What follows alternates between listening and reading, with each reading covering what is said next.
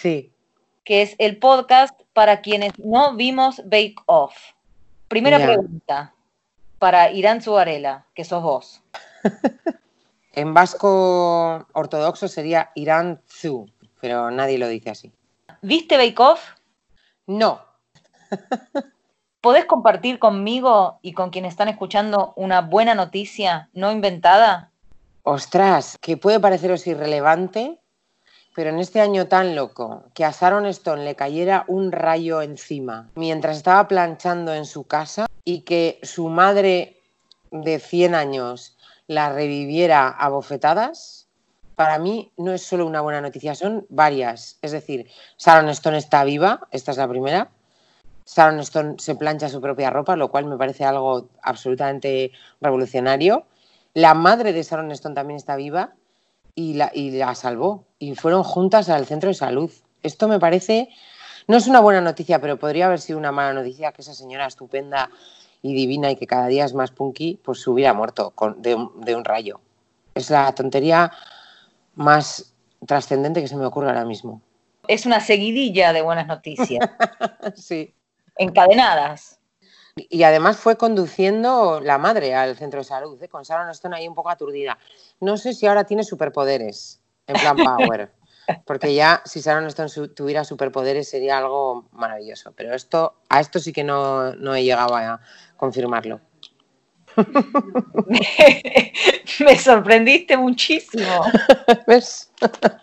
La frivolidad siempre es un espacio nuevo a explorar no subestimemos la frivolidad, podría ser la moraleja. Ah, claro, totalmente, absolutamente. ¿Podés contarnos dónde estabas cuando te enteraste de esto? Bueno, esta respuesta va a ser un poco más decepcionante porque obviamente estaba en casa, que es donde hemos estado todo el puto día en los últimos meses. Me enteré en Twitter y lo compartí en Twitter, claro, porque me pareció y fue como, o sea, no, quiero decir, podemos soportar una pandemia mundial, pero que o sea, no está en la parte un rayo planchando, no. Entonces, estaba en casa y lo tuiteé. ¿Y el tweet tuyo tuvo éxito? Bueno, relativo, porque siempre me pasa eso. Cuando tuiteo una cosa que me parece la bomba, tengo un éxito relativo y luego tuiteo una estupidez o algo que medio borracha y lo, y lo peta. Entonces, mi, éxito en Twitter siempre me sorprende, para mal. y yo tengo una pregunta, ¿esto qué tenía que ver con Bake Off? Nada.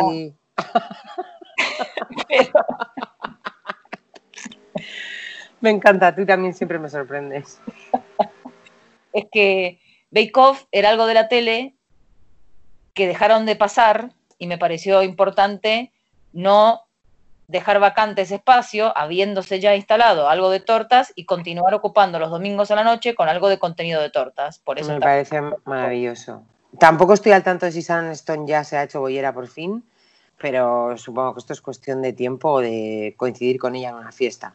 Tan sencillo como coincidir con Sharon Stone en una fiesta. Totalmente, esto le cambiaría la vida a Sharon Stone, claramente. De hecho, igual el rayo ha sido un rayo lésbico que la ha dejado totalmente torta ya. Mm. El rayo lesbianizante. Totalmente.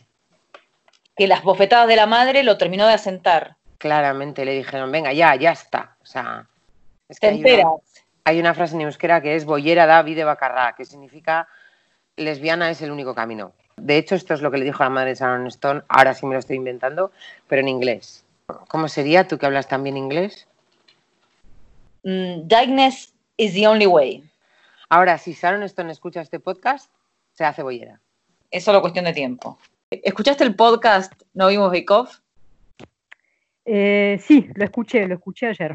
Hace varios años que estoy tratando de encontrarle la vuelta para encontrar los parámetros de cultivo a un determinado tipo de hongo que estoy tratando de justamente agarrarle la mano y después de varios años me parece que le estoy encontrando la vuelta. ¡Ah! Esa para mí es una buena noticia. Se llama melena de león, es un hongo que en la Argentina casi ni se cultiva viene sobre todo de Estados Unidos y de Europa, se consigue como se ve mucho en los bosques en Estados Unidos y en Europa, y acá en Argentina hay muy pocos productores que lo tienen, así que nada, hay muy poca información sobre ese hongo, sobre parámetros de cultivo, así que es todo una odisea encontrar ah, alguna información. Así que bueno, por eso estoy contenta también, porque tampoco hay tanta información dando vueltas por, por internet. Y hace, hace, hace como tres años que estoy con esto y bueno, igual con el tema de los hongos hace muchos años que vengo, que vengo investigando y sobre todo fracasando fuerte, esa es la parte más importante, porque ahí es donde se, se, aprende de verdad. ¿Qué hacemos con el hongo después, una vez que ya lo sabemos, ya, una vez que le cachamos y podemos replicar los parámetros de cultivo? Y básicamente se cosecha y se come y se disfruta. Esa es la parte más divertida, digamos, encontrar recetas y ver cómo, cómo, cómo me como esa, esa bestia también tiene como, como, propiedades medicinales, pero la verdad es que yo lo, cultivo más por una cuestión gastronómica que, que, medicinal, porque tampoco quiero empezar a hacer como preparados mágicos. Qué rico, qué rico los hongos a la parrilla.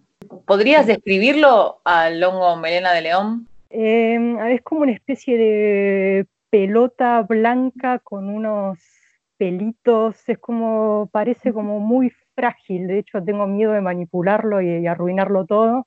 Es raro, o sea, bueno, no, no, es ninguna novedad, los hongos son raros, son extraños, son fascinantes. Porque los hongos no son, no son ni vegetales, no son minerales, no son animales. Son reino fungi, es el, es el reino, el reino de los hongos, en el cual también están las levaduras, eh, todo lo que nos permite hacer quesos, hacer vino, hacer cerveza, es, es, genial, es lo más, la verdad que lo aconsejo. Todo lo que es fermento es fungi. Exactamente, sí, ah. sí, todo lo que es fermento es fungi. Se está hablando mucho de compostar, de fermento, de, de, encontrarle la vida o de valorizar la vida que hay en lo que manejamos como descarte. ¿No? ¿Algo sí, es el tema de la transformación. O sea, el reino fungi es el reino de la transformación también. ¿Viste Bake Off? No. Me tiré las cartas de esta semana y me salió todo fantástico, nueva etapa en mi vida, nuevo ciclo. ¿Vas a hacer el show acá mañana? No, yo ah, no, no, yo no hago show. Yo estoy retirada. Performance. Yo estoy retirada del show. No. De la performance. A mí me dijeron que existía la posibilidad. que existía la posibilidad. Hace mucho que no hago un show. Hmm. No, yo dejé, ya te, te cuento, hacemos una una retrospectiva. Vamos para atrás a cuando tenía 19, Sir James, en esa época. Ah. O la James, una cosa muy chiquita, que llegó ahí a un bar de San Telmo que se llamaba Bolivia, de Sergio de Love. Y ahí fue cuando descubrí, a fines de los 80, toda una gente maravillosa. A los dos años fue el Dorado. Siempre fui trans. Claro. Siempre fui yo. Lo que pasa que, como me crié en los 80, con amigas trans, que vivían de trabajar en la calle y caían en cana y palo para acá, palo para allá, yo decidí que ese momento no era el momento ideal de dar el paso hacia la transición. Entonces me refugié en lo, en lo artístico y en lo estético, creándome un personaje drag. Con eso comí y llegué hasta yo qué sé cómo decirte, al, al tope de, de, lo que podía llegar en la Argentina. Es un efecto especial. ¡Ay! Me encantó. entonces, Cielo y en El Dorado y en Bolivia antes y luego en el Caniche y desfilando para una, desfilando para la otra. Y programas de televisión y programas que te invitaban a hablar de qué es ser una drag queen. Y luego 20 años después veo programas que siguen preguntando lo mismo. Llegué a un momento que me saturé. Me saturé de, de, de tanta revista, de tanta foto en revista y no había dinero, no tenía dinero, pero no tenía un manager. Y me cansé, me cansé y en el 99 agarré valija, agarré todo, me fui de Argentina con tres páginas en la revista Noticias, dos páginas en la Rolling Stone, nota por acá, nota por allá, yo no veía el dinero y nada, caí en Miami cuando Miami estaba absolutamente top. Caer de Buenos Aires a una ciudad pequeña con tanta vida LGBT y tanta No, discoteca claro. con travestis y con drags y con musculocas divinas. Lo que pasa que pasaron los años, a mí Estados Unidos no me convencía. En el 2000 otra vez agarré todo, metí todo en, en, en valija y me fui a Ibiza. Y caí a Ibiza, el puerto. Y nada, no conocía a nadie. Yo me llevaba mi, mi, mi book con fotos y mi ropa y mis pelucas, mis tacos y todo. Y esa misma noche conseguí dos trabajos. En una discoteca y en un bar. Eh, bailar en la discoteca estaba más, estaba más delgada. ¿Eran muchas horas de trabajo? Y empezaba ¿O a las muchas 10 horas de estar ahí? Estaba a las 10 de la noche, por ejemplo, en el bar hasta las 2, y de las 2 me iba a la discoteca hasta las 7, y a lo mejor tenía un after hour y terminaba a la 1 de la tarde. Entonces, entonces era muy larga, pero me pagaban por 3. Claro. No, La Plata estaba muy bien, y la gente estaba muy bien, y los chongos estaban muy bien, y Ibiza estaba muy linda en esa época. Después eh, convirtió en una cosa comercial, una Miami asquerosa. Yo creo que, viste, las Kardashian eh, arruinaron todo. No me digas. Y porque, viste, el, Yo el- las escucho nombrar el muchísimo. lujo ellas. ahora es, es otra cosa. En, una, en esa época, te digo, había gente que... Pero decimos las Kardashian porque las Kardashian cayeron en Ibiza real o porque la No, estética no, Kardashian no, se, es la se hizo como un... Es la estética de Se ellas que se diseminó diseminó y colonizó como, todo. como parte de una generación. Claro. O sea, es como viene generacional, hace tiempo ya. Entonces, claro, como todo cambia con la generación, y uno cambia también, tiene diferentes eh, necesidades. Y mantuviste todo el tiempo que estuviste en Ibiza los tres eh, laburos. O a ese, a ese nivel de pa, pa, pa, dos. pa, pa. Sí, del, del 2000 hasta el 2008, ponele. En esos años me, me casé con una amiga, me hice española a los 5 años. Y ahí decido que en el 2008, decido en enero que me vengo a vivir, cuando me hacen, cuando me dan el pasaporte español, decido, es la hora de, de ir a Londres. Y ahí sí conseguí un trabajo normal. No. Ahí tuve que transar y trabajé en un restaurante de camarera. ¿Mucho laburo? De camarera, sí. Bueno, la Sí, gente, ¿no? la gente da mucho laburo. Oh. La gente da mucho laburo. Eh, y, tenés que tener mucha paciencia. Y tenés que en un momento darte cuenta de que hay un límite para eso y que ya está. Entonces eh, dije, bueno, mira, me voy a meter otra, otra cosa, quiero, quiero estudiar. Entonces me puse a estudiar inglés hasta que luego me puse a estudiar un acceso a la universidad y luego me hice tres años en la universidad. Y, y me recibí de producción de cine y televisión. Ah, buenísimo. Porque ella quería tener algo más. Parece. Ella quería, quería, eh, quería tener, quería haber ido a la universidad. ¿Qué más hice? Bueno, estuve del 2015 hasta el año pasado trabajando con, con Paula en cosas de cine y también hice una obra de teatro acá en un festival. Y ahora, y ahora nada, ahora desde el año pasado me empezó a dar cosas por el activismo. Me parece muy bien. Sí, voy a empezar a trabajar de voluntaria en dos organizaciones y tengo un proyectazo que no lo puedo de- decir por ahora, pero tiene que ver con la gente trans. No puedes adelantarnos nada Que me gratifique. de este proyectazo que tenés. Ay, no puedo. Pero me cago en la mierda. No. Mirá que nuestra audiencia es muy del palo. Pero la próxima. Bueno, bueno, bueno. La próxima sí. Eh, la próxima. La próxima la hablamos. ¿Qué puedo? Bueno, nada, que la audiencia puede, tiene que. Les quiero decir que Que se entere que quién estamos que hablando, la audiencia. viva. que la James está viva todavía. bueno, vamos a darle el, el Instagram. Es Victoria Divine 69. Victoria Divine 69. Todo junto. 69 con número. Si no, larguísimo. Larguísimo, 69, sí, imagínate. Em, ¿Te puedo hacer na- una pregunta, sí. perdón, de la época, del, la época del Dorado? Me imagino también eh, que seguramente andabas por el paracultural o lugares así. Totalmente. ¿De qué persona que te hacía reír y que hacía reír al público te acordás? O sea, Pilleta. Sin, sin, sin lugar a duda. O sea, me acuerdo porque Bolivia estaba en la calle México y el paracultural estaba en Venezuela. Yo me acuerdo que en un momento me escapaba, me iba corriendo me metía en el paracultural, ahí entre la gente, y miraba estas tres monstruas que eran las cariátides, las tres, eh, las tres gracias, no se sabía, la, la, la pilleta, tortonese y batato.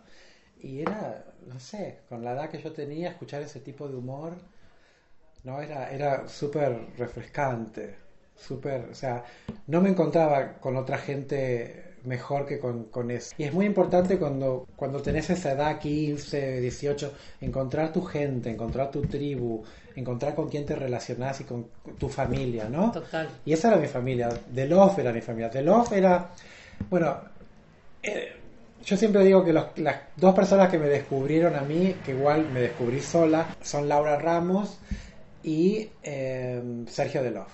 ¿Qué es lo que pasa? Chin chin. no, Chin chin. Un gusto conocerte. y eh, la noticia es que me estoy mudando. No nos conocemos. No. Mi nombre es Carolina y estamos haciendo en estos momentos No Vimos Bake Off y es el podcast para las personas que no vieron Bake Off. ¿Viste Bake Off? No. Ni un capítulo. ¿Puedo decir tu nombre? Sí, no hay ningún problema. Leo acá en la pantalla que tu nombre es Lara Pereira. Así es. Sabía que no habías visto Bake Off porque la idea de hacer el podcast salió a raíz de un, de un post en Twitter que decía, soy el único que no vi Bake Off, y mucha gente respondimos, no, yo también, yo también, yo también, yo también, yo también, y había cientos de respuestas de personas que no habíamos visto Bake Off. Y vos fuiste una de las primeras, junto conmigo, en decir, no, yo no lo vi, por eso te estoy llamando. Ah, qué gracioso, porque yo hice un mismo tweet eh, exactamente con el mismo texto que también tuvo un montón de respuestas de favoritos, no sé, nunca me había pasado. Sí, ayer aprendí a doblar la sábana de abajo de la cama, ¿viste la que tiene elástico? Sí. Bueno, aprendí a doblar esa sábana a los 21 años. Em, la verdad me parece algo increíble. sí, también, también estuve pintando un montón, así que me di cuenta que aprendí a dibujar. Esas pueden ser algunas buenas noticias así de mi alrededor. ¿Cómo fue que aprendiste a doblar las sábanas de abajo? Fue anoche que mi vieja me dijo que doble las sábanas, básicamente, a lo cual le dije, ma, no sé doblar las sábanas de abajo. Me explicó por vez mil cómo hacerlo y finalmente pude doblar la sábana. Excelente ese vínculo con la madre, ese conocimiento que pasa de generación a generación. ¿Querrías compartir algo más? ¿Querrías decirnos tu usuario de Twitter? Es Lara con doble A, guion bajo Anaí. Después dice licenciada en votar bien. Así es, sí, sí. Situación hipotética. Somos amigas. Sí, Estamos con más amigas. sí, Hay que pedir helado. sí. Tu voto define si se pide menta granizada o no. ¿Qué votás? Que no. Bueno, entonces no sé si estoy muy de acuerdo en que sos una licenciada en votar bien. Para mí el voto estaría bien porque la menta granizada no me gusta. Básicamente, mientras no me gusta la menta granizada, no va a estar mal. Busca en Twitter tranqui, digo, el, el tweet que hice, Sí, sí, sí. Voy a hacer una, una investigación. para que siga el podcast con gente que no vio Bake Gracias. Sí, que nunca mi perra está embarazada y va a tener cachorritos eh, ahora, en unos días. Eh, confiamos en que la naturaleza de- del, parto animal eh, nos indicará los pasos a seguir, teniendo en cuenta el grado de, colmillo o no que se ha mostrado por la parturienta. Eh, Elisa Gagliano en Instagram y Elisa Gagliano en Twitter y Elisa Gagliano en Facebook. Nos contás de los acontecimientos recientes, que lo último que hablamos fue que estaba por parir Nuca. Bueno, vamos con la data dura. Nacieron ocho. Seis eran súper eh, parecidos de tamaño y dos eran como muy ridículos de mini, mini, mini, mini, mini perritos. Y uno se murió y Mini Tormenta quedó viva cuatro días y fue eh, la mini perrita más valiente que he visto en años pero no, no, no pudo, no pudo sobrevivir porque era muy chiquitita y pareciera que tenía cosas adentro sin resolver. y yo me pregunto, ¿quién no? Y sin embargo acá estamos, pero parece que eran cosas eh, muy, muy, muy importantes, como algo de la panza, que no le funcionaba. Eh, acá está Sara contando, mi gata que la gente te dice, bueno, así es la vida, hay que aprender, la naturaleza es sabia y vos llorás y haces un pequeñísimo velorio eh, y llorás por todas las cosas chiquititas del mundo y al otro día hay sol y tomas mate y bueno, te volvés a fijar ahí en el, en el colchoncito y hay seis. Tenemos identificadas ciertas características desde el día uno que nacieron. Eh, la negrita, hay una que es toda negrita eh, y tiene un puntito blanco en la cola. Es la que primero hace todo. eh, la primera que salió más lejos, la que le gusta dormir lejos de los hermanos, la que abrió primero los ojos. Después está Enio, Enio Maricone. Tenemos nuestro Enio Maricone porque es muy musical, muy sonoro, muy cantor, muy ladrador. Eh, tenemos una mini nuquita que es muy parecida a Nuca, que es muy pancha, muy pancha, muy lenta, nunca se prende en la gresca, no, no le interesa con mucha ansiedad llegar a la teta, sino que más bien se procura su, su biorritmo interno para acudir a su, a su fuente de placer, lo que se dice una pancha.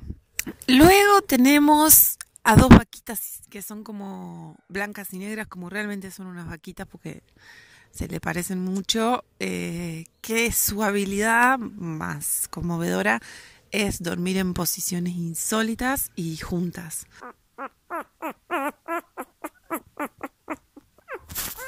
Como que necesitan siempre estar pegadas y panza arriba con alguna pose estrambótica casi sexual, sensual eh, con sus cuerpos.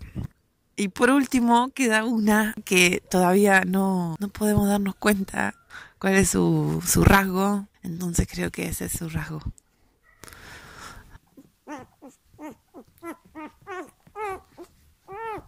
Ese es su mejor rasgo. es la misteriosa del equipo. Bueno, y así estamos por aquí. Eh, la gente se había puesto muy, como muy temperamental con lo de las tortas. La sexta temporada de 2020 lo está petando.